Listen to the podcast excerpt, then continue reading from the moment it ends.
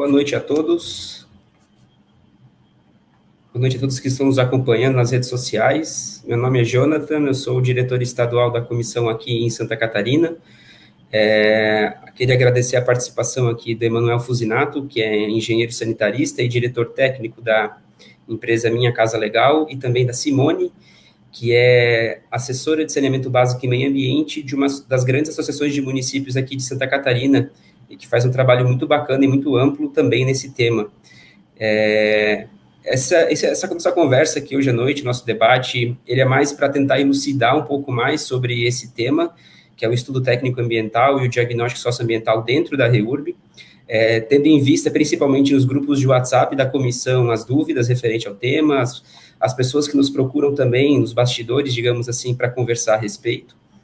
Então, acredito eu que é de, de, extremo interesse a todos, e por isso a gente chamou dois grandes especialistas no tema, é, que trabalham mais na prática, né? É um, é um, são pessoas que são mais praticantes do, dos temas, não são tão teóricos, então talvez possa ajudar muitas pessoas aí que estão nos assistindo a sanar algumas dúvidas específicas. A gente vai tentar dar uma pincelada geral em alguns temas polêmicos, mas nada muito aprofundado, até porque não temos tempo suficiente para isso. Então, gostaria de primeiramente agradecer a todas as pessoas que nos assistem, e agora então eu passo a palavra a Simone para ela se apresentar. Boa noite, Jonathan, boa noite, Emanuel. Agradecer primeiro né, o convite do Jonathan para estar aqui hoje, então apresentando um pouquinho né, do trabalho que a gente vem realizando aí em cima desse tema. É, como o Jonathan falou, bem polêmico, né? A gente tem bastante trabalho e acaba sofrendo bastante com essa área, mas realmente é uma. Quando a gente vê as questões andando, as coisas sendo resolvidas, a gente tem bastante orgulho assim de, de fazer parte desse processo, né? Então, eu trabalho aqui na associação desde 2014. A gente tem desenvolvido um trabalho. É, depois eu vou entrar mais a fundo, mas é, não tão especificamente ainda na parte de REURB, mas que teoricamente vai envolver um pouco também. E esse trabalho a gente vem fazendo desde 2016 e é o que eu vou, vou tentar trazer um pouco a experiência. Então, a associação que eu trabalho, ela fica aqui em Blumenau, né, em Santa Catarina, e o nosso principal objetivo é assessorar os municípios, né, na implementação das políticas públicas, e aí uma delas, na área que eu atuo, é a parte de meio ambiente. Emanuel, se pudesse apresentar para a gente. Então, boa noite, boa noite a todos que estão ouvindo, boa noite Simone, boa noite Jonathan, agradecer o, o convite Jonathan, para participar na noite de hoje desse, dessa conversa, dessa, desse aprofundamento né, em relação ao tema.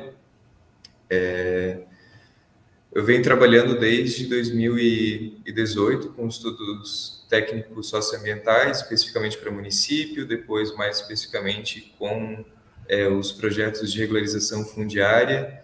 Então, nesse meio tempo, que querendo ou não, né, são, são poucos anos a princípio, mas a gente já teve uma grande mudança, né? tanto no aspecto jurídico do que o Ministério Público vinha pedindo em relação às normas, em relação a decisões jurídicas.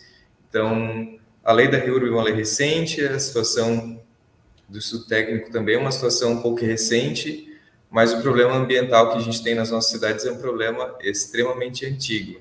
Então, acho que com certeza é um, é um tema bastante complexo e polêmico e possivelmente vai continuar sendo complexo por um bom tempo ainda, porque a princípio muita coisa ainda vai, vai ser alterada ou vai ser remanejada. Perfeito. Eu vou deixar à disposição nos comentários para o pessoal que está nos assistindo a fazer perguntas. É, e conforme for, a gente vai questionando aqui os nossos convidados. É, por enquanto que a gente ainda está nessa fase inicial, vamos iniciar então as nossas discussões. É, eu queria perguntar então para o Emanuel, qual é o principal objetivo, Emanuel, do estudo técnico ambiental dentro da REURB? De uma forma bem ampla, assim, se possível. Certo.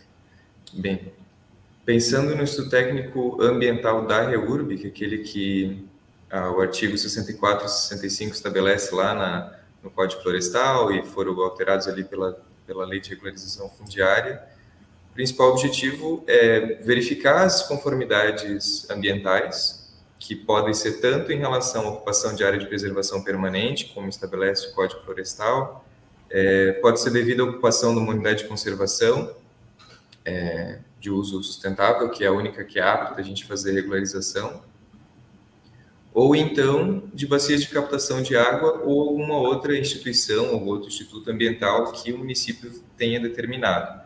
Por exemplo, o município determinou uma área de preservação permanente de topos de morro né?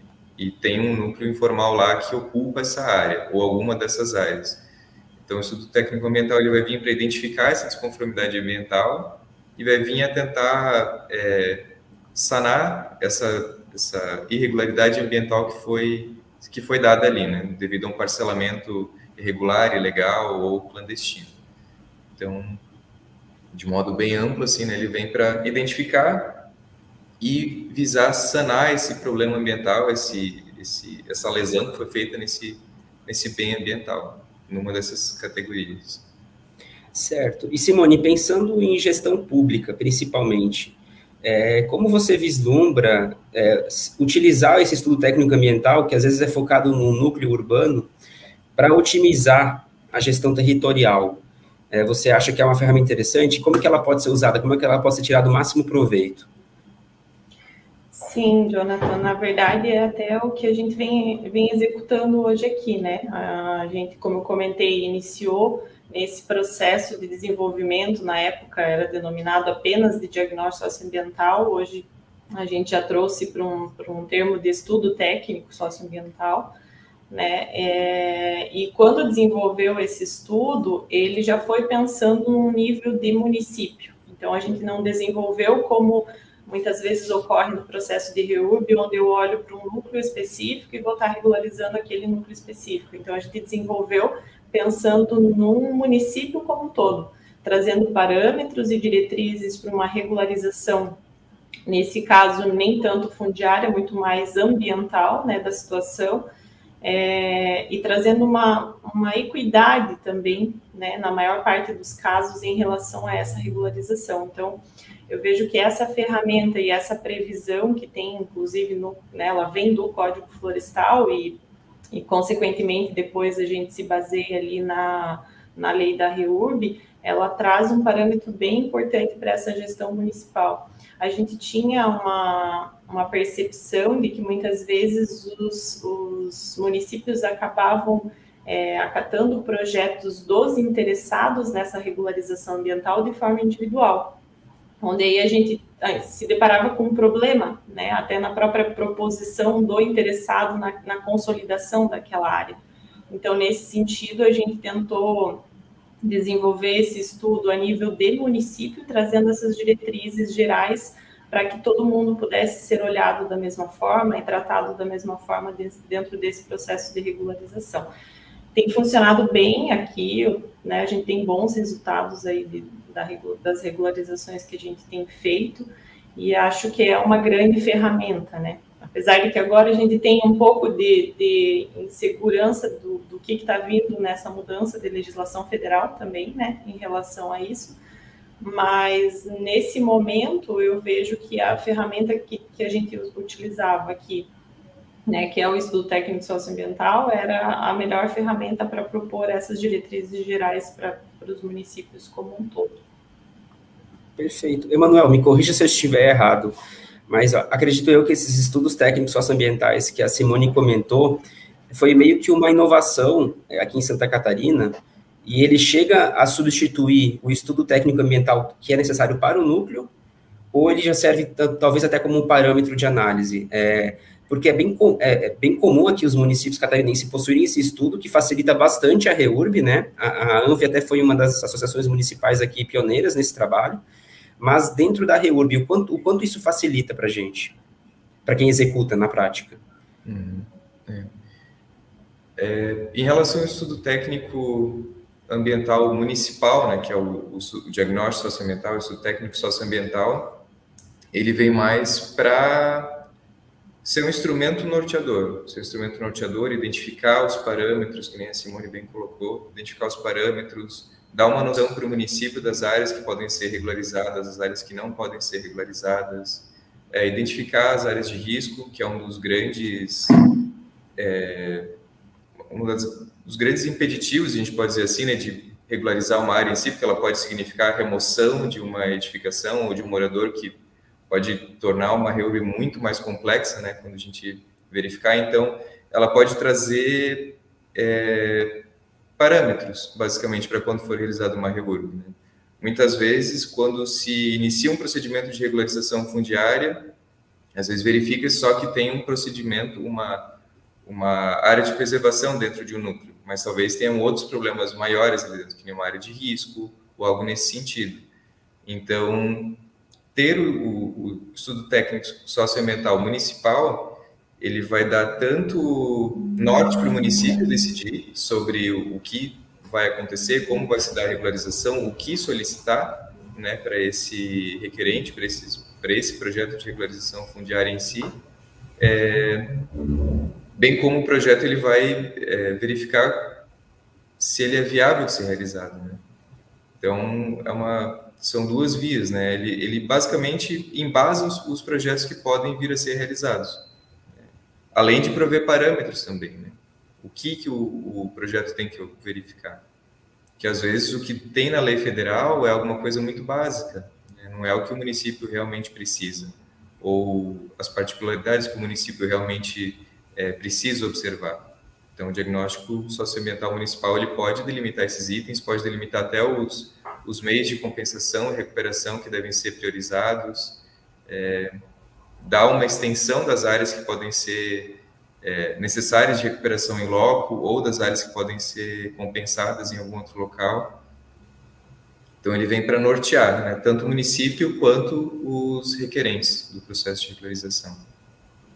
Simone, você como uma assessora de municípios, é, nos municípios, por exemplo, do Médio Vale, é, do Vale Europeu, é, esse estudo ele tem já sido utilizado pelos municípios para fazer esse comparativo nos processos de REURB, tem facilitado de fato, ou ainda o REURB não chegou nesse nível? Poderia comentar um pouco para a gente sobre isso?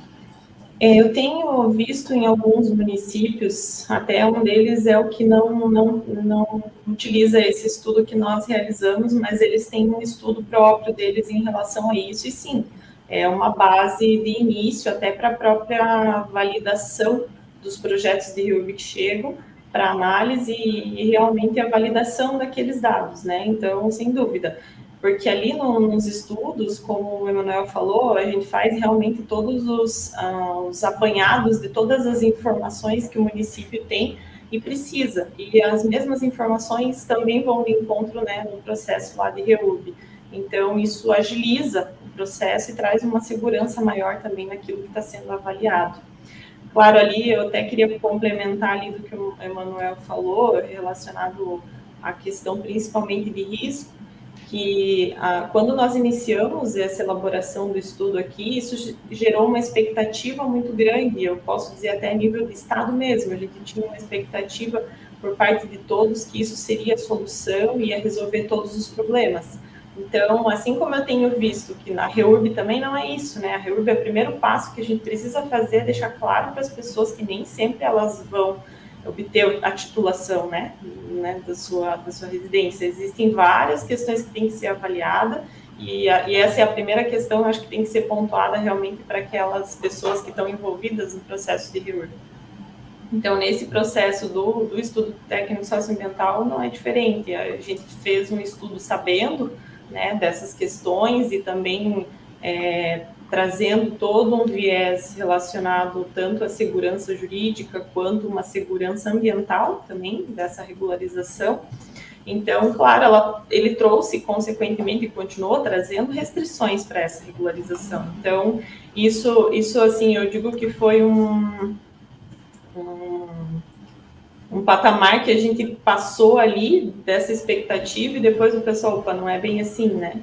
E aí a gente também teve outros conflitos aí também de mudança de legislação e até depois com a própria decisão da STJ, que aí eu vejo que, que, que foi bem ruim, assim, para quem vinha utilizando, né, desse estudo técnico socioambiental, mas eu vejo que essa questão ali do risco é uma das principais, assim, para que, que norteiam a nossa regularização e que traz também essa quebra dessa expectativa em relação aos estudos.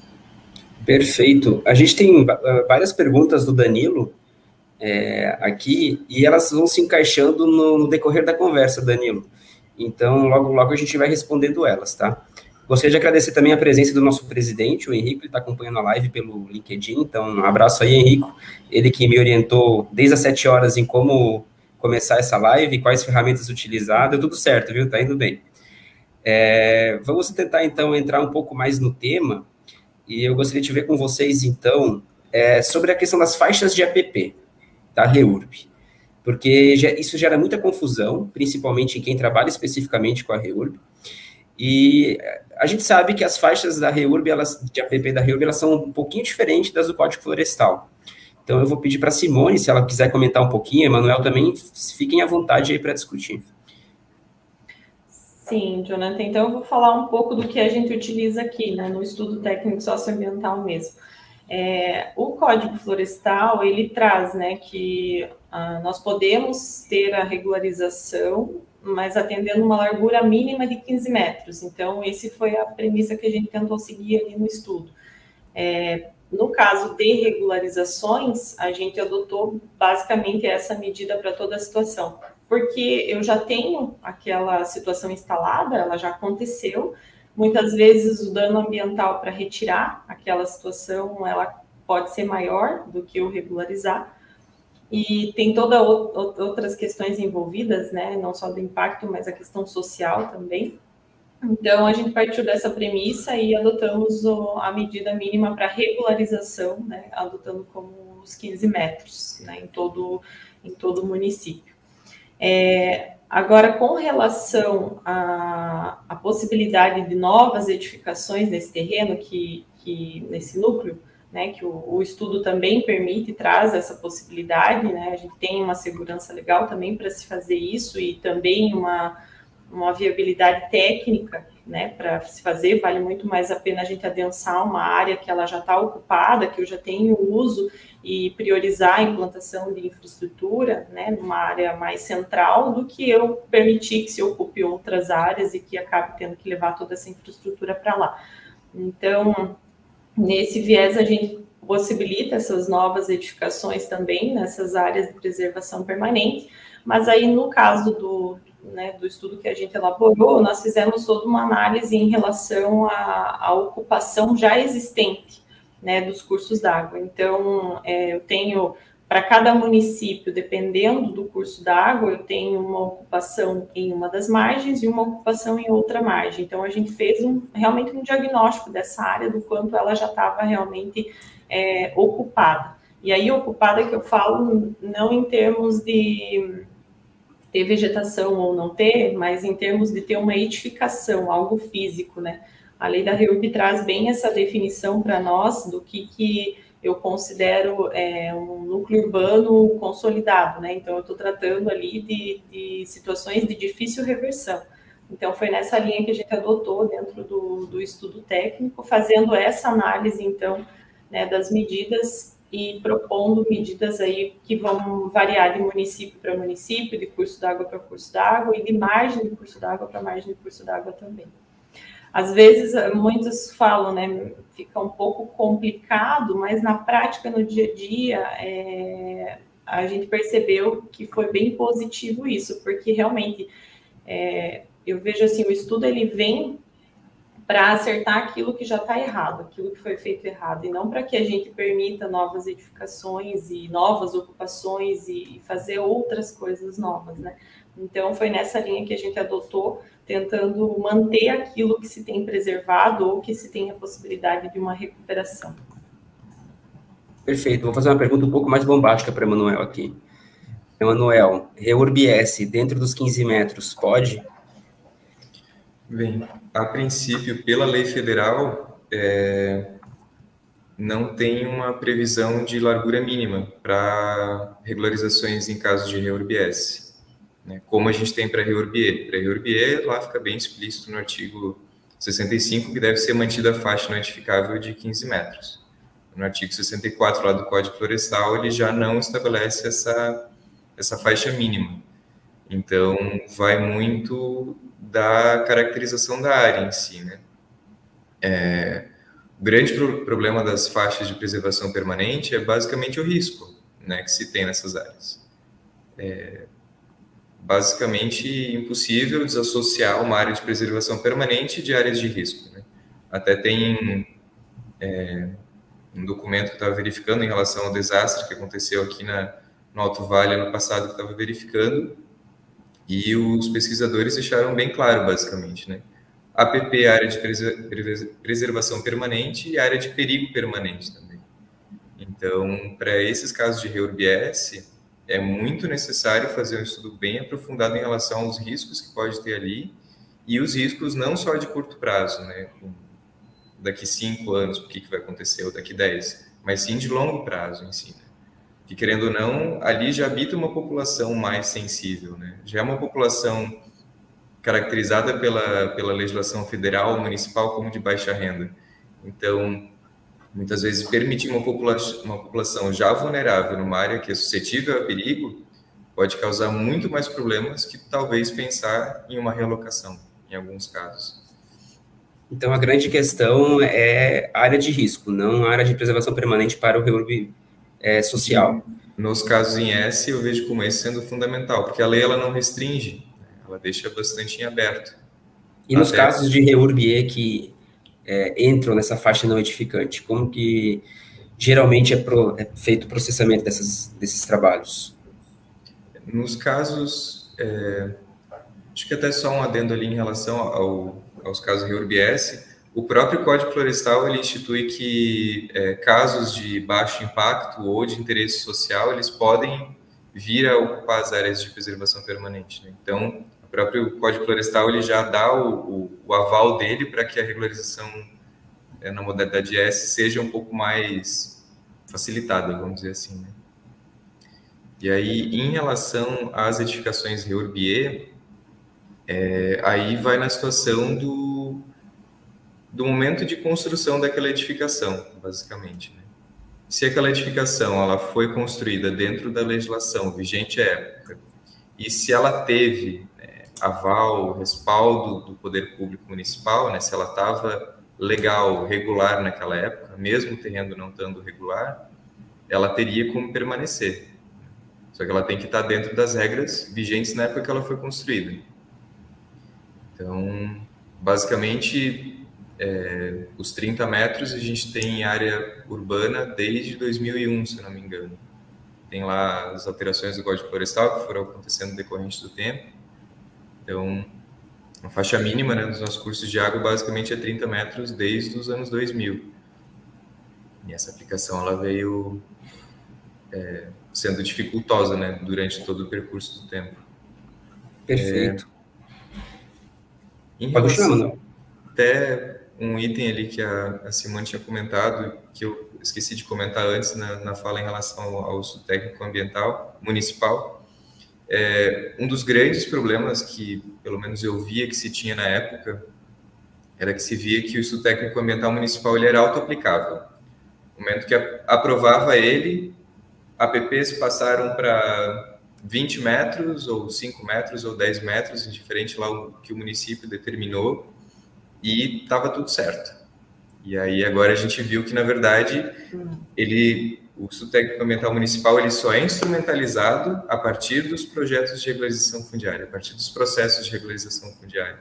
É o único meio de estar tá, é, permitindo essas ocupações ali, é, casando esses dois processos, né? O planejamento municipal, que é o estudo técnico, e a resolução do caso a caso, que seriam os processos individuais de, de regularização fundiária.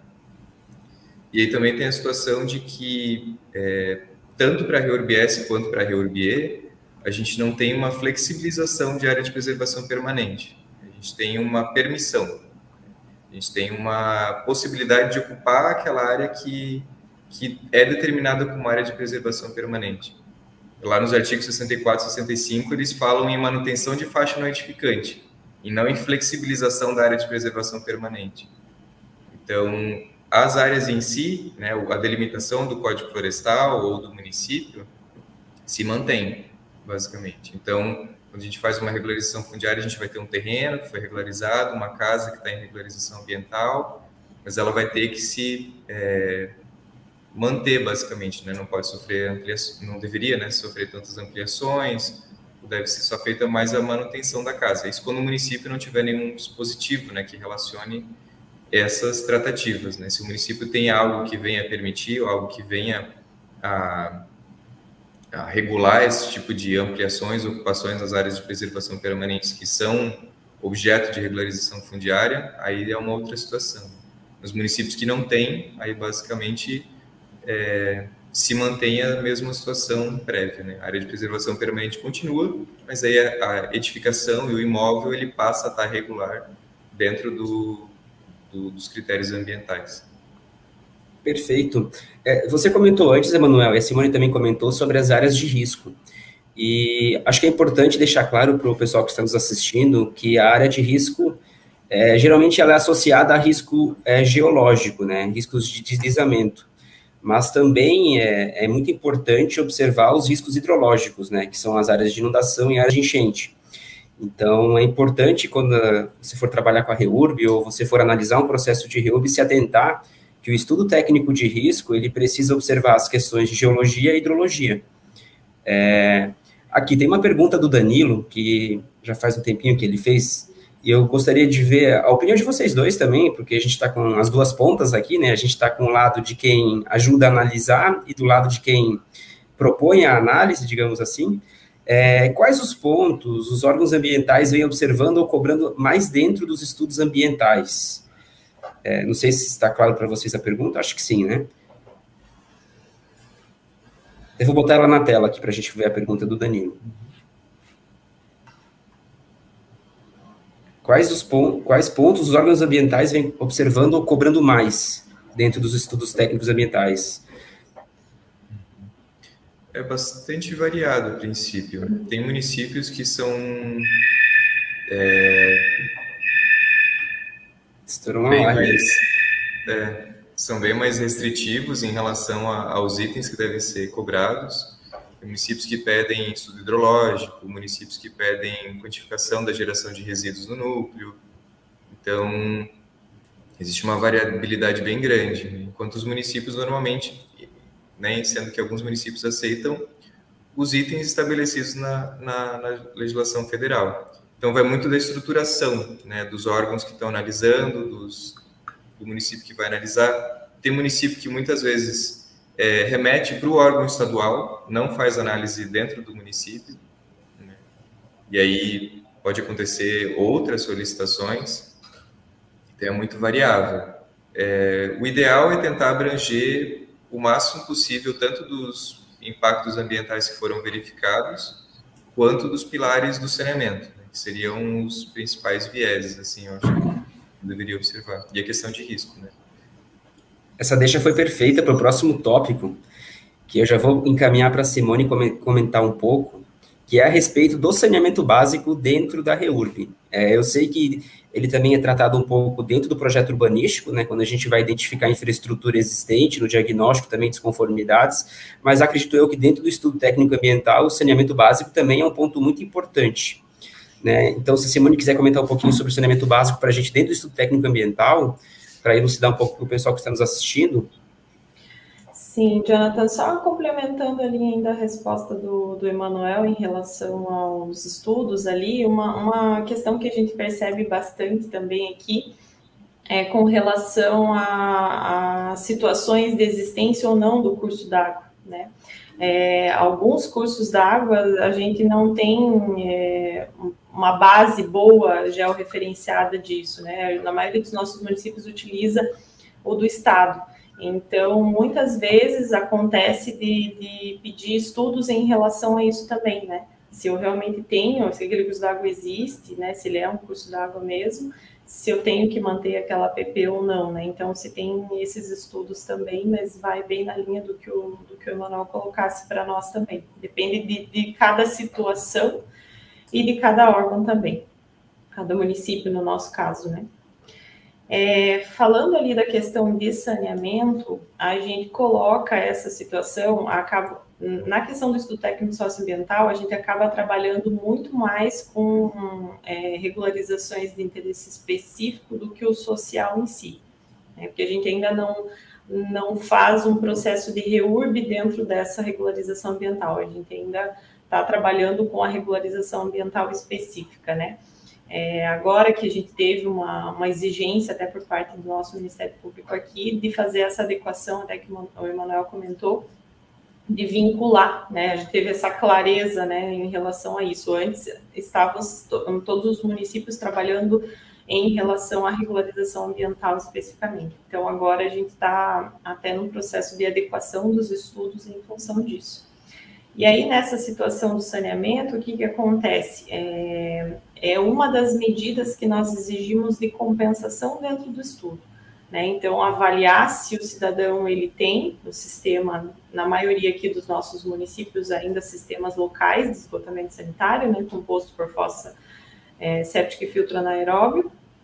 E aí a gente avalia justamente essa situação, né? Se, o, se aquele núcleo as edificações elas possuem esses sistemas e também se fazem a manutenção dos sistemas. Então, são duas questões que dentro do processo de regularização, é, uma das medidas de compensação cabe essa implantação e também essa manutenção desse sistema.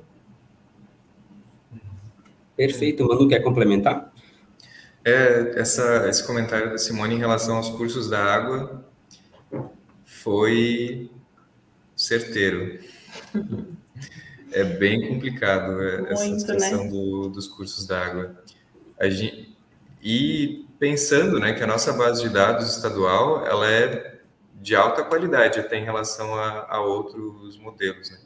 A gente teve lá em 2012 o levantamento aerofotográfico, que fez um levantamento minucioso. Né? A gente tem uma, um modelo digital de terreno de um metro, que é uma coisa inédita, quase assim, em informação pública disponível né, para qualquer pessoa, o que originou também uma base de dados de relativa qualidade né, em relação a cursos d'água.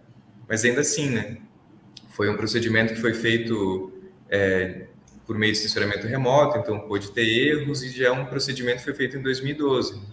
Então já é um procedimento antigo. Então, de fato, é um problema bem complexo. Assim. Tem vezes que a gente verifica o, o o mapeamento e ter uma nascente dentro da casa ou algo nesse sentido, né? Sendo que em loco, na realidade, isso já não, não existe mais. É, em relação à parte do saneamento básico, é, um ponto que eu acho que é bem crucial assim é pensar que a lei de regularização fundiária ela verifica só três dos quatro pilares. Né? Ela verifica basicamente água, esgoto como obrigatórios, drenagem pluvial é opcional e aí resíduos sólidos ficou de fora. Né? Ela nem solicita como item fundamental ali para como infraestrutura essencial, né? sendo que né, a gente identifica que é algo primordial, né? Ter a coleta de resíduos, a coleta adequada, é, até para o próprio poder público poder dimensionar, né, questões de coleta, os próprios gastos com o procedimento de, de disposição depois desses resíduos. É, então, é um item que eu acho que é, é, algo que os municípios podem estar cobrando. Né? Eles podem, eles têm total liberdade para cobrar essas informações né, dos projetos de regularização fundiária, dos estudos técnicos ambientais, verificar se existe infraestrutura no núcleo né, de coleta de resíduos, se existe cesta, se existe ponto de entrega coletiva, se tem como instalar um desses pontos de entrega coletiva em relação a, a, a efluente doméstico, é uma grande problemática. Né? Em Santa Catarina, a maioria dos nossos municípios são de pequeno porte, assim como no Brasil, né? a gente tem a maioria dos municípios de pequeno porte. Sistema coletivo de coleta e tratamento de esgoto é algo muito distante da realidade desses municípios pequenos. São muito poucos que hoje têm esse sistema ou que né, imaginam em implantar ele.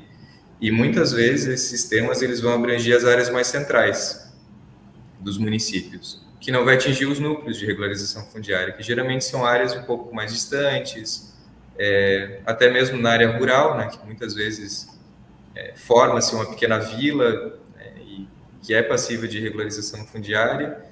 Então, esses sistemas, eles, essas áreas, elas ficam fadadas basicamente ao sistema individual, até o sistema fóssil filtro, ou então, né, o município ele pode tentar adotar uma alternativa descentralizada, fazer um sistema coletivo descentralizado específico para aquela área, que é uma outra alternativa tem, também que o município pode vislumbrar.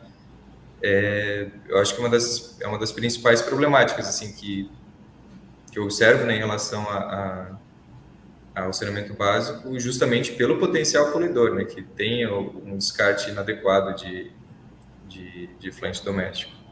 É, e até pensando nessa situação de, de, sistema alternativo, é uma alternativa que o município pode pensar, né? O que, que vale mais a pena? Talvez fazer um, um programa de fiscalização dos sistemas fóssil e filtro ou fazer um sistema descentralizado para uma região mais afastada do, do centro, que não tem capacidade ou possibilidade de estar fazendo um sistema coletivo central.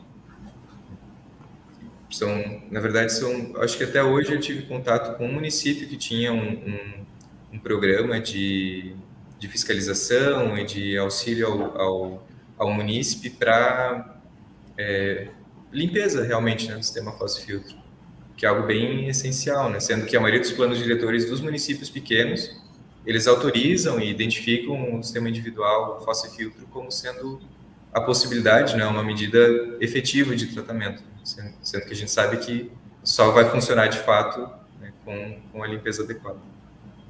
Ô Simone, a gente tem uma pergunta que foge um pouquinho do tema, é, mas eu vou aproveitar só essa pausazinha. Vou, se você conseguir responder ela tranquilo, é, e aí qualquer coisa você pode complementar a fala do Emanuel também, que é da doutora Rose Ramires. Ela perguntou o seguinte: os municípios questionam onde a REURB sobrepõe ao Código Florestal para justificar a REURB em APP. Aí ela pergunta: como explicar para o município isso? Não sei se deu para entender a pergunta da Rose. Olha, Jonathan, eu não vejo que a REURB se sobrepõe ao Código Florestal. Eu vejo que a REURB considera o Código Florestal para sua implementação. Né? É, até a fala do, do Emanuel, acho que esclareceu bem isso, vinculado específico ali ao processo de REURB, né? A, a questão do interesse social, ele já está bem claro da possibilidade de se manter numa área de preservação permanente, né? O poço é uma das premissas, né? Utilidade pública, baixo impacto e interesse social. Então, ele atende perfeitamente o Código Florestal.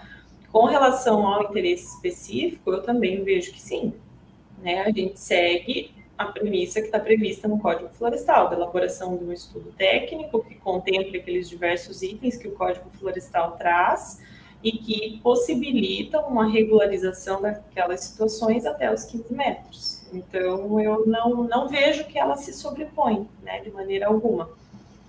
Até a gente teve ali a, aquela discussão que saiu lá do, do, tema 1010 pelo STJ, que aí ele era uma questão que todo mundo começou a falar, ah, não, então agora não pode regularizar mais nada na, em APP, a gente vai demolir tudo que está em APP, não pode fazer mais nada. Então, na minha visão, assim, da leitura que, que a gente teve aqui em relação a essa decisão, ela está muito mais é, relacionada ali, ela trazia né, o conflito, lei do parcelamento do solo ou o código florestal. E assim, ficou bem claro que é código florestal, né? Aqui na nossa região a gente já tinha isso bem pacificado, nenhum dos municípios aprovava nada em APP com base na lei do parcelamento do solo, todos utilizavam o código florestal como base. É, e aí, quando saiu essa decisão, do nosso entendimento da decisão, ela permanece, ela possibilita utilizar o Código Florestal na íntegra, não só o artigo 4 que traz os 30, 50 e 100 metros, ela possibilita utilizar todo o Código Florestal, inclusive as exceções, que se enquadram em interesse social, utilidade pública e baixo pacto, e também o artigo 65, que fala da REURBA, que possibilita a regularização dos 15 metros. Então, na minha visão, é, não se sobrepõe, a gente continua utilizando o Código Florestal, principalmente depois da decisão da STJ. Eu acho que só reforçou ainda mais essas exceções né, que o, o a decisão trouxe. Perfeito, acho que a gente precisa complementar, né, Manuel? Não, não. É, é basicamente isso. A gente tem uma outra dúvida aqui rapidinho, vou aproveitar esse momento de resolver dúvidas. É, não tem nome o questionamento, mas é o seguinte: ó, quando se trata de áreas com riscos hidrológicos, onde envolve cursos de rios, é, será necessária a intervenção do governo federal por se tratar de áreas da Marinha? Eu acho que ele gerou um pouco de confusão também, né? Que nem todo o corpo hídrico necessariamente ele é administrado pela Marinha, mas vamos considerar os corpos hídricos, os rios aí que atendem essa, essa demanda. Até se quiserem comentar a diferenciação né, do, do que faz ele ser é, ter essa necessidade de, de intervenção do governo federal. Né? Em relação às áreas da Marinha, se não me engano, se dá pelo porte do rio e pela navegabilidade dele, né? Se ele é navegável, ele está numa área mais em relação à, proximidade em relação ao mar, ele pode ser enquadrado como áreas da Marinha em si mas tem umas especificidades bem é, bastante critérios para estabelecer se o rio ele tem área da marinha ou não.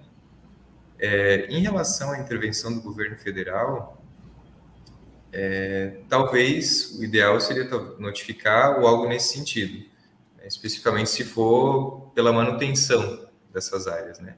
que é uma área de interesse público não somente do município, mas de um outro ente federativo. Então, talvez verificar com um órgão específico em relação a, a essa que faz a tutela né, dessas áreas seja o mais recomendado, até porque pode ter alguma, algum entendimento diverso em relação ao município. É uma área que, na verdade, é, nunca precisei lidar muito, muito constantemente, pouco inédito para mim ter que lidar com algo nesse sentido, mas pelo que eu entendo, a princípio seria esse procedimento que eu adotaria, no caso. Né? Perfeito. É, vamos lá, agora uma pergunta sobre saneamento básico aqui, ó. Há municípios em que o esgotamento sanitário... Ah, não, isso aqui é, na verdade, um comentário. Aqui, ó. Quais os tópicos principais ou essenciais que devem estar presentes no estudo, no estudo técnico ambiental, no caso?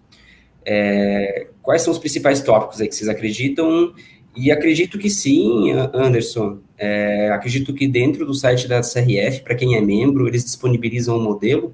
Mas se você participa dos grupos também, é, dos diversos infinitos grupos de WhatsApp da CRF, é, com certeza se você pedir lá, o pessoal vai disponibilizar para vocês esse, esses modelos existentes aí. Talvez não atenda a sua necessidade, mas é um bom ponto de partida, né? Até então aproveito a deixa e convido o pessoal a, acompanhar a Comissão Nacional. É, é só entrar no site, é crf.org.br, é uma comissão autônoma que discute e debate REURB todos os dias. É, a qualquer momento que você entrar nos grupos de WhatsApp, principalmente, você vai ver lá questionamentos e respostas. É, também no próprio site tem um sistema de fórum com vários modelos de arquivos que foram elaborados pela equipe. E falando da equipe, eu gostaria de agradecer a, a presença aqui ilustre da nossa Marcela Pupim, que é a diretora se eu não me engano, do setor público, né? Ela fez um trabalho gigantesco em São Paulo, já entregou diversos títulos, é uma, uma fera no tema, e semana passada participou de uma live também para debater essas conversas. É, Simone e Emanuel, é, de vez em quando vão aparecer algumas perguntas específicas que talvez vocês não consigam ajudar o pessoal, pois a CRF ela tem esse alcance a, a nível nacional, né? Hoje a gente está acredito eu, em todos os estados, aí com pessoas debatendo o tema, então vai aparecer às vezes uma pergunta muito específica que infelizmente a gente não consegue ajudar, porque é, não sabemos tudo, mas essa pergunta aí, é, caso aparecer alguma pergunta aí que a gente não consiga de fato ajudar, a gente busca essas informações e depois da, da live a gente até pode dar, fazer um esforço para repassá-las adiante. Mas enfim, é, quais são os principais tópicos que devem estar presentes no estudo técnico ambiental? Então, Jonathan, na verdade, uh, nós seguimos basicamente as premissas que estão lá na lei federal, né? Aquele rol lá do, dos incisos que, que traz as, as, o que, a necessidade do que, que precisa ser desenvolvido, mas é até acho que o, o Emanuel já, já abordou um pouquinho no início, né? É a análise da, da área, né? De qual a definição do núcleo, a análise que eu tenho em relação às questões ambientais que estão envolvidas ali, né, a questão específica, no nosso caso, a APP, o que, que eu tenho de ocupação nessa APP, se ela tem vegetação ainda ou não, é, a, aí as próprias questões de, de é, de análise e de regularização dessa área, o que, que ela precisa ser feito, se ela é passível de se regularizar ou não, aí entra a área de risco que a gente já comentou também. Enfim, em linhas gerais, acho que é, seria basicamente isso. E só ali ele pede a questão do exemplo, aí eu, eu também é, deixo disponível o site da, da nossa associação, né, a amp.br, a gente tem lá todos os estudos a, técnicos socioambientais municipais que foram desenvolvidos, então todo mundo tem acesso ali é, ao diagnóstico descritivo que a gente trabalhou, a, até a questão da, da, própria legislação, todos os nossos estudos foram aprovados com lei, então tem toda a legislação lá que regulamenta, né, tudo como que vai se dar o procedimento em relação à aplicação do estudo, todos os mapeamentos também estão disponíveis aí no, no SIG, né, uma, uma plataforma que a gente criou para isso. Certo, eu deixei até o site fixado aqui na, na, na nossa live para o pessoal que quiser conhecer. Agora mudou, Jonathan. Nós Não é mudamos é de nome? Não, é AMV, é a Associação dos de Municípios do Vale Europeu, é a MVE. .org.br. .org.br. Certo, está feita a correção. Eu vou procurar aqui e já coloco. É, voltando então ao tópico anterior, vocês têm mais algum comentário específico? Querem discorrer mais sobre o tema? Acho que só ali em, em relação aos itens do, estudo técnico ambiental para a REURB, é, ele, ele tem diferenciação, na verdade, né? A gente tem um rol de itens para o estudo técnico ambiental de modalidade, modalidade REURB-S e um rol de itens para o REURB-E. Então, quando é verificado que o núcleo ele é REURB-S, majoritariamente, né? Ele deve seguir alguns itens, né, que estão lá no artigo 64, quando for 65, ele é um pouco mais complexo, né? Quando for específico, ele é um pouco mais complexo o estudo em si. É... E aí tem a situação, né? Tem núcleos que vão ser majoritariamente REURB-S, mas vão ter processos lá dentro que vão ser REURB-E. Então, o ideal, né, dependendo da, da quantidade de processo REURB-E, é já fazer o estudo na modalidade E, né, fazer o estudo mais completo até para atender a demanda mais restritiva em relação a informações. É, em relação à faixa em si, aí de 15 metros lá que deve ser mantida, aí varia em relação de processo a processo, né? Pelo menos esse é o modo que, que eu verifico. A gente faz essa diferenciação, né? O, a unidade imobiliária que é a REURBS, ela tem a sua isenção de faixa notificante, vamos dizer assim, quando a gente tem o processo de Urbier, ele tem a, o requerimento de faixa. A gente faz essa identificação por é, processo. E aí o município, caso entenda que seja necessário manter a faixa de 15 metros para todos, aí é uma decisão é, do planejamento próprio em cima do município. Perfeito. É, vamos nos encaminhar agora, então, talvez ao último tema. É, vou tentar fazer uma pergunta um pouco diferente. Vamos supor, então, que o, que o procedimento de reabilitação seja protocolado, é, e naquele núcleo que está sendo analisado, seja pelo município, ou pela associação que dá suporte para o município, ou o próprio governo, enfim. É, e exista naquela área, então, um REURB SE que entre dentro da faixa não edificante, mas que não precisa ser realocado devido a questões de risco. É, quais são as medidas compensatórias que a gente poderia estar fazendo para permitir aquela regularização? Olha, Jonathan, eu vou te responder essa pergunta, mas mais no contexto do que a gente vem aplicando aqui mesmo, né? É, nós temos até tentado algumas situações de regularizações específicas, assim, dentro dos 15 metros, mas, em, em linhas gerais, a gente tem um, um impasse bastante grande em relação ao Ministério Público nessas situações. Então, a gente teve né, todas as comarcas aqui da nossa região muito parceira nesse sentido, mas quando a situação, e aí eu, eu me refiro mais ao Rio Bier, que é o que a gente trabalha mais, né? É, quando eu tenho uma situação que ela está dentro dessa metragem mínima, geralmente o município não, não, não tem essa interferência na regularização. Então, tenta-se por outros meios para regularizar. Né? A gente até tentou fazer uma regularização, porque não são poucos casos que, que tem, né? Mas realmente a gente não, não teve ainda nenhuma possibilidade né, nesse sentido. E outra questão que a gente verifica é com relação ao marco temporal, né? Se a edificação ela foi edificada aí na época em que se permitia, né, menos de 15 metros, aí é outra situação. Aí se regulariza normalmente sem, sem nenhum problema. Mas se ela foi edificada posteriormente a isso, falando de RBA específica, a gente não tem trabalhado com essas regularizações. O interessado tem que realmente é, seguir por outros caminhos para tentar a regularização. Perfeito, Emanuel. É, você já encontrou alguma situação onde fosse, foi possível a, a utilizar a medida compensatória para conseguir a regularização?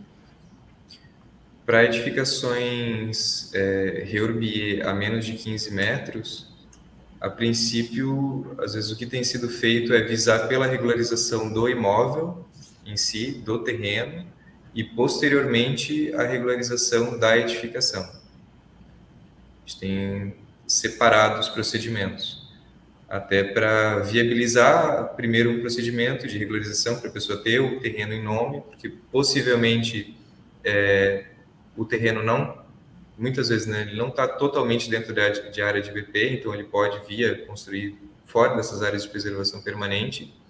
Em relação à, à regularização da edificação especificamente, é, é um procedimento mais complexo normalmente, né?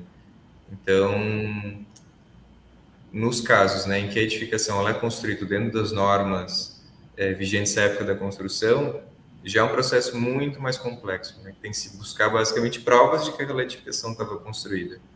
E muitas vezes são informações muito antigas, né? Então, é um pouco mais é, complexo o procedimento. Então, viabiliza-se primeiro a regularização do terreno e, posteriormente, a, a regularização da edificação. Então, em outros cenários, Manuel, qual seria as medidas compensatórias possíveis? Reflorestamento, compensação financeira? como que pode ser procedido em, em situações onde não então entre dentro dos 15 metros, mas estejam dentro das áreas de APP. Uhum. Para os procedimentos de regularização em si, dentro de área de preservação permanente, ou então em, em bacia de captação de água, é, deve-se priorizar pela recuperação em loco, né? revegetar a área que está apta a ser revegetada. Então, basicamente mapear, identificar as áreas que podem ser recuperadas em loco e o que não for apto a ser recuperado em loco, que é uma área de preservação permanente que está ali como uso de subsistência ou tem uma edificação ou algo nesse sentido, aí prioriza-se então por uma compensação. Né? Uma compensação pode ser dentro, até dentro do próprio terreno ou então dentro de um outro terreno, desde que dentro da mesma bacia hidrográfica, né? prioritariamente. É, é, quanto mais próximo ali do, do, da região lesada, melhor, em relação ao meio ambiente em si. Em relação às compensações, é, o normal é que se estabeleça é, uma porcentagem a mais de área a ser recuperada. Até porque quando você, tem uma área, um X de área lesado, é, inexiste um procedimento que vai conseguir recuperar aquela área exatamente como ela existia antes, né? O procedimento de, recuperação, ele muito dificilmente é total, né? Chegar naquele mesmo patamar. Então, por isso, geralmente se coloca uma porcentagem a mais para fazer esse procedimento de compensação ambiental. Em relação às compensações financeiras, é um procedimento que ele existe em bastante, bastante municípios, mas ele precisa ser regulado pelo próprio município. Né? Então, é muito mais complicado um projeto de regularização fundiária apresentar um, uma compensação financeira, sendo que o município às vezes não tem um, um, fundo de meio ambiente ou não esteja habituado a esse tipo de situação. Então, é possível desde que exista esse trâmite dentro do município. Tem municípios que já possuem, e alguns que normalmente vão pelas vias normais de recuperação e, e compensação de plantio, né, de, de áreas mesmo. Simone, como é que vocês têm feito aí no Médio Vale? Esse questão, essa questão ali da compensação, nós fazemos até com, né, com recursos mesmo, o interessado paga um valor, mas não é nessas situações dentro do, da faixa mínima, são as situações fora, né? Porque independente se eu, se eu vou ocupar uma área de PP ou se eu estou ocupando, eu compenso, então essa compensação é feita dessa forma. Então a gente regulamentou, inclusive no, no projeto de lei que aprova o estudo, é, tem a possibilidade de fazer né, com esse pagamento, e é a forma que a maioria tem preferido assim, fazer, pela facilidade, claro, né, de, de, dessa compensação. E, e também, assim, em termos do município, é interessante, porque aí a gente abriu todo um programa dentro da própria lei, onde ele possibilita a aplicação desse recurso em programas de apoio ou incentivo de conservação e recuperação de APP. Então, a gente já tem hoje alguns municípios é, fazendo planejamento, projetos de implantação de parques lineares, com esse recurso dessa compensação. Então, isso, isso ficou bem interessante. Mas ainda dentro da lei, a gente possibilita também a, a compensação com doação de áreas ou prestação de serviços, né? É uma possibilidade, dependendo né, da, da situação. Alguns municípios optam por um ou por outro, mas a gente sempre vincula, né, essa doação de área, ela tem que ter um planejamento nela, tem que ter uma lógica, né, o município está recebendo aquela área para quê? Aonde ela se situa? Tem um objetivo de implantação de alguma situação ou é uma área de risco, por exemplo? Então, tem que ter isso vinculado. Né? Não pode ser uma área qualquer sem, sem nenhuma, nenhum planejamento do município. E, além disso, aí nessa questão, a gente ainda exige do, do interessado a recuperação da APP que que está em loco, né, no seu terreno mesmo. Então, se ele tem que recuperar lá seus 20 metros, ele tem que, né, vai ser 20 metros de recuperação. Ou então a condução da, né, da, do, do, crescimento lá da vegetação natural, se a área for passível, possível, né, de, fazer. Perfeito. Ó, temos uma última dúvida aqui do Danilo. É, em caso de compensação, as expensas ficam a cargo do morador ou município no caso da REURBS?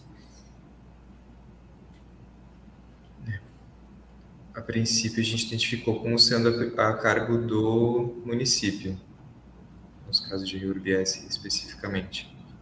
Mas isso é uma questão também que pode ser conversada, debatida pelo próprio município, assim como todas as outras questões, né?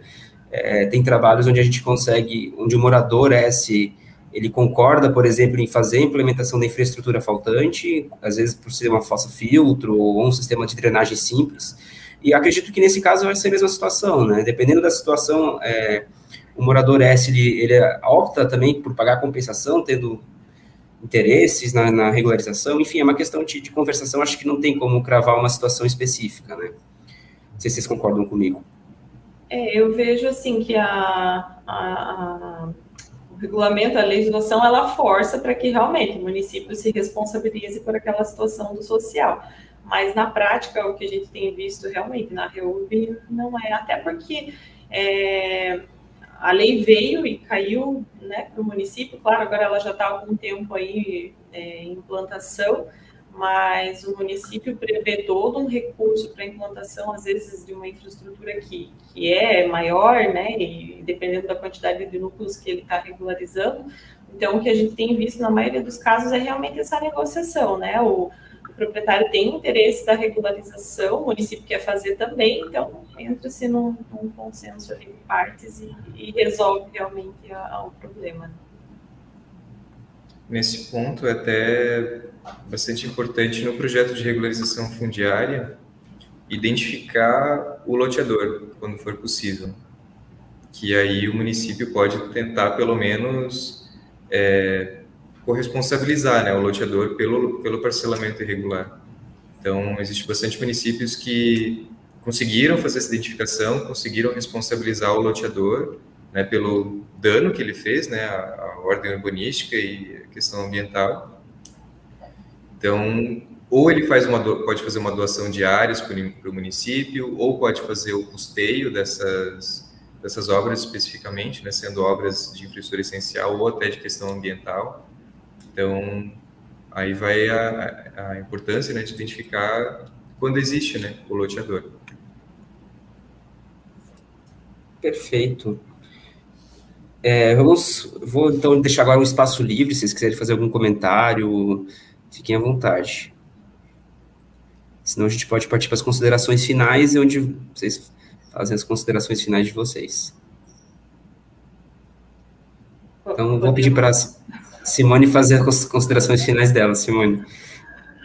Então, Jonathan, é, em contexto geral, assim, aí focando bem específico aqui no nosso trabalho, eu vejo assim que a gente tem uma, em linhas gerais, a gente tem a população em geral, e eu me incluo também, né, uma memória curta em relação a problemas que a gente tem aqui na região, né. Então, muitas vezes, eu até comentei no início, a gente tem muita resistência, né, da aplicação é, desse estudo, porque ele trouxe uma expectativa, como o Emanuel falou, de resolver tudo, de, de, ser aplicado de qualquer forma, e bem no fim não foi o que aconteceu, porque a gente tem né, toda uma cautela, todo um, um estudo que demonstra que em situações A eu posso, em situações B eu não posso, e é isso. E quando a gente trata dessa questão, da questão ambiental, é assim em tudo. A gente não consegue né, relativizar tudo e aplicar tudo né, da mesma forma. A gente realmente precisa olhar para cada situação implantada. E aí a gente tem, falando, né, colocando ali o que eu estava falando da memória curta, a gente tem uma situação aqui na, na nossa região e Alto Vale também, né, acho que o Manuel está no Alto Vale, né, é, de riscos muito eminente, né? Então a gente tem uma, um histórico de desastres aqui na região bastante grande. Ele até citou esse estudo do, do Alto Vale, eu acompanhei lá do presidente Getúlio, né? que o estudo demonstrou que se a gente não tivesse ocupado aquelas áreas de preservação permanente, o dano lá naquela região seria muito menor. Né? Então, muitas vezes a gente vem numa pressão e num viés econômico também para a utilização dessas áreas, né? Muitas pessoas né, argumentam, ah, vai inviabilizar o município, a gente não vai ter área disponível, o cidadão quer construir, quer edificar, mas a gente também precisa olhar e relembrar, né, os, os desastres aí que a gente já viveu há muito tempo aí, né, a gente tem mais de, de 70 situações de inundações e enxurradas aqui na região, né, pelo menos nos, nos últimos 20 anos aí, então, a gente precisa relembrar disso e relembrar qual, qual é a função né, dessas áreas de preservação permanente. Então, elas têm um papel também econômico de proteção. Né? A gente tem alguns estudos aqui que demonstram que a nossa região, nos últimos 20 anos, perdeu 3 bilhões em função dos desastres. Então, eu também, quando eu estou preservando, eu também estou pensando na economia, eu estou pensando na, na, qualidade de vida né, da população como um todo. Então, eu acho que a gente tem esses conflitos né, instalados, a gente não pode também virar as costas para eles, dizer que não existe e e dizer que não vai é, regularizar, a gente precisa achar, sim, instrumentos para fazer isso, mas realmente ter uma, uma cautela na definição de que forma vai se fazer. Então, eu vejo, assim, que, que nesse estudo que a gente trabalhou, ele trouxe muito um equilíbrio em relação a essas situações, né? Como eu falei, não atende todo mundo, tem pessoas que ainda reclamam, tem né, ainda tem, tem alguns municípios que ainda não utilizam o estudo também, então não atende a todos, mas eu vejo naqueles municípios que a gente está conseguindo avançar na implementação, tem, a gente tem resultados bem positivos, como eu falei, agora tem municípios com planejamento de parques lineares que vão é, que regularizaram algumas situações e, consequentemente, vai trazer um ganho para a sociedade né, para a população do município como um todo na implementação desse parque. Então, eu acho que essa é uma, uma possibilidade da, né, da gente continuar. Claro, tem a, a questão ali da alteração da lei que eu confesso que ainda não me aprofundei. Estou esperando aí ela ser sancionada para a gente ver o que, como vai ficar, né? de que forma a gente vai ter que estar trabalhando a partir de agora, mas o que se tem até hoje eu vejo assim que foi, foi bem positivo, a gente tem resultados bem satisfatórios. Perfeito. Emanuel? Bem, é, acho que as considerações de Simone foram bem pontuais, acho que eu vou basicamente na mesma linha. É, em relação à, à lei da REURB, ela vem para solucionar duas situações, né, que é os, os loteamentos, parcelamentos regulares e prover moradia digna e o saneamento dos, da, das lesões ao meio ambiente que foram ocasionadas. Né.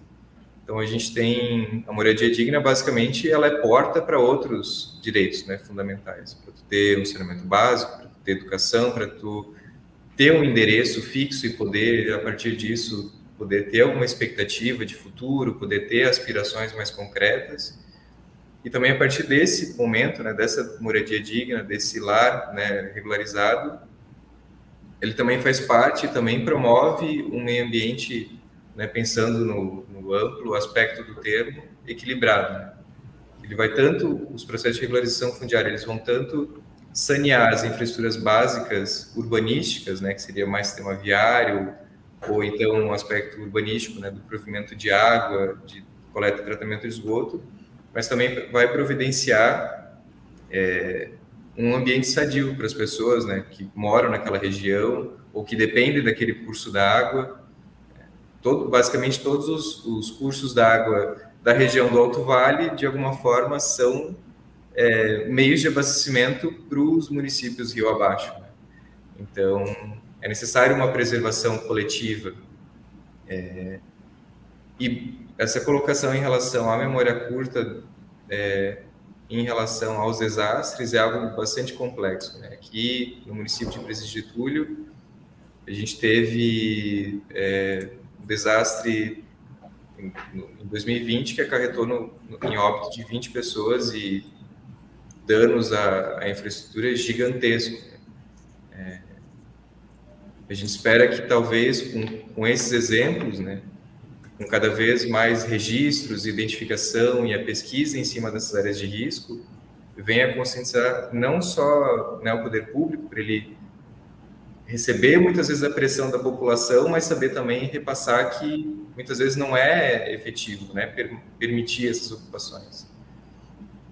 Então, acho que mais nesse sentido, a regularização fundiária ela vem tanto né, para sanar problemas urbanísticos, é, providenciar moradia digna para os requerentes, é, sendo que a gente também pode considerar que o núcleo que teve alguma remoção de moradia ou de edificação por estar dentro de uma área de preservação permanente ou uma área de risco, também é uma melhora urbanística, né, para aquelas pessoas que estão ali, para a cidade como um todo, para o morador que estava ali, sujeito a risco também. Então, é, a gente obviamente, né, preza pela fixação da moradia, né, a fixação do morador no seu local, mas há casos que, muitas vezes, pela própria é, segurança dos moradores, a regularização ela deve viabilizar a remoção. Então, é muito caso a caso, é muito núcleo a núcleo, né, que tem que ser estudado, e visar esses panoramas gerais, né, Virar, visar a sustentabilidade em sentido amplo, né, a proteção do meio ambiente e as questões sociais né, que, que, estão em jogo né, nesses processos de regularização. Perfeito. Eu até gostaria de é, tomar a oportunidade e comentar, desejar força aos nossos membros da comissão, ao nosso vice-presidente também, o Heverson, é, ao pessoal da Bahia, né, que vem sofrendo com um fenômeno gravíssimo aí nos últimos dias, é, cerca de 51 municípios sofrem com alagamentos, é, municípios é, onde temos parceiros, onde temos membros da comissão, pessoas que tentam fazer a diferença, sofrendo bastante com isso. É, por exemplo, Porto Seguro, Teixeira de Freitas, Jucuruçu, outros municípios tantos. Então, desejar esse pessoal as nossas forças, né, nossos sentimentos também, caso alguém sofreu alguma perda. Mas, é, e é isso. É, gostaria de agradecer muito a presença da Simone, que tirou esse tempo para conversar com a gente. Eu sei que sua agenda é muito corrida. É, também agradecer, e fica o convite para outras conversas, outras lives, fica o convite também à própria Comissão Nacional para conhecer a gente. Vamos tentar montar um seminário local na região de Blumenau ano que vem, com certeza, levar o Henrique para aí, para a gente conversar com todos os técnicos. Agradecer muito a presença do Emanuel também, que também tem uma agenda corridíssima. Emanuel, é, diretor técnico do Minha Casa Legal, faz um trabalho exemplar e, no meu ponto de vista, um dos grandes conhecedores da legislação, principalmente no, no tema ambiental, mas também como um todo. É, então, agradeço muito a presença de vocês, agradeço muito a presença de todos que assistiram. A gente não bateu 50 mil views simultâneos, mas é, pelas lives que eu acompanhei, foi uma, uma das que mais teve audiência, viu? É, a gente não baixou aí de um de 20 assistentes, pessoas assistindo simultaneamente. E sem contar a interação, que foi muito grande, assim, muitas, muitas perguntas, foi bem bacana, assim, agradeço a todos que assistiram, a vocês dois aí que tiraram esse tempo para conversar com a gente, a distribuir esse conhecimento que vocês possuem. E é isso, deixamos para uma próxima aí, uma, talvez um round 2, aprofundar um pouco mais os temas. Isso aí, Jonathan, queria agradecer também, né, pelo espaço, poder estar apresentando um pouco aí do trabalho que a gente faz, das dificuldades que a gente tem, né, é, nesse tema aí. Quem sabe no próximo a gente vem aí com foco mais na REURB, que a partir de agora a gente vai começar a focar na, na aplicação desse estudo nesse sentido. Então, te agradeço muito e fico à disposição aí para contribuir. Muito obrigado também pelo convite, pela troca de experiência também com a Simone, que foi bastante rica, foi muito bom conversar contigo. Talvez a nossa próxima pergunta pode ser depois da, da publicação da nova lei, das alterações da lei, que provavelmente já vai ter Sim. um rol de coisas novas aí para a gente estar tá aprendendo a lidar, basicamente, tanto na REURB quanto no planejamento municipal também. A gente pode começar assim, lembra daquela live, esquece tudo, vamos começar de novo aqui. É. Possivelmente pode ser até isso. É. Isso mesmo. Pessoal, muito obrigado a todos, é, obrigado a vocês dois e tenham uma ótima noite.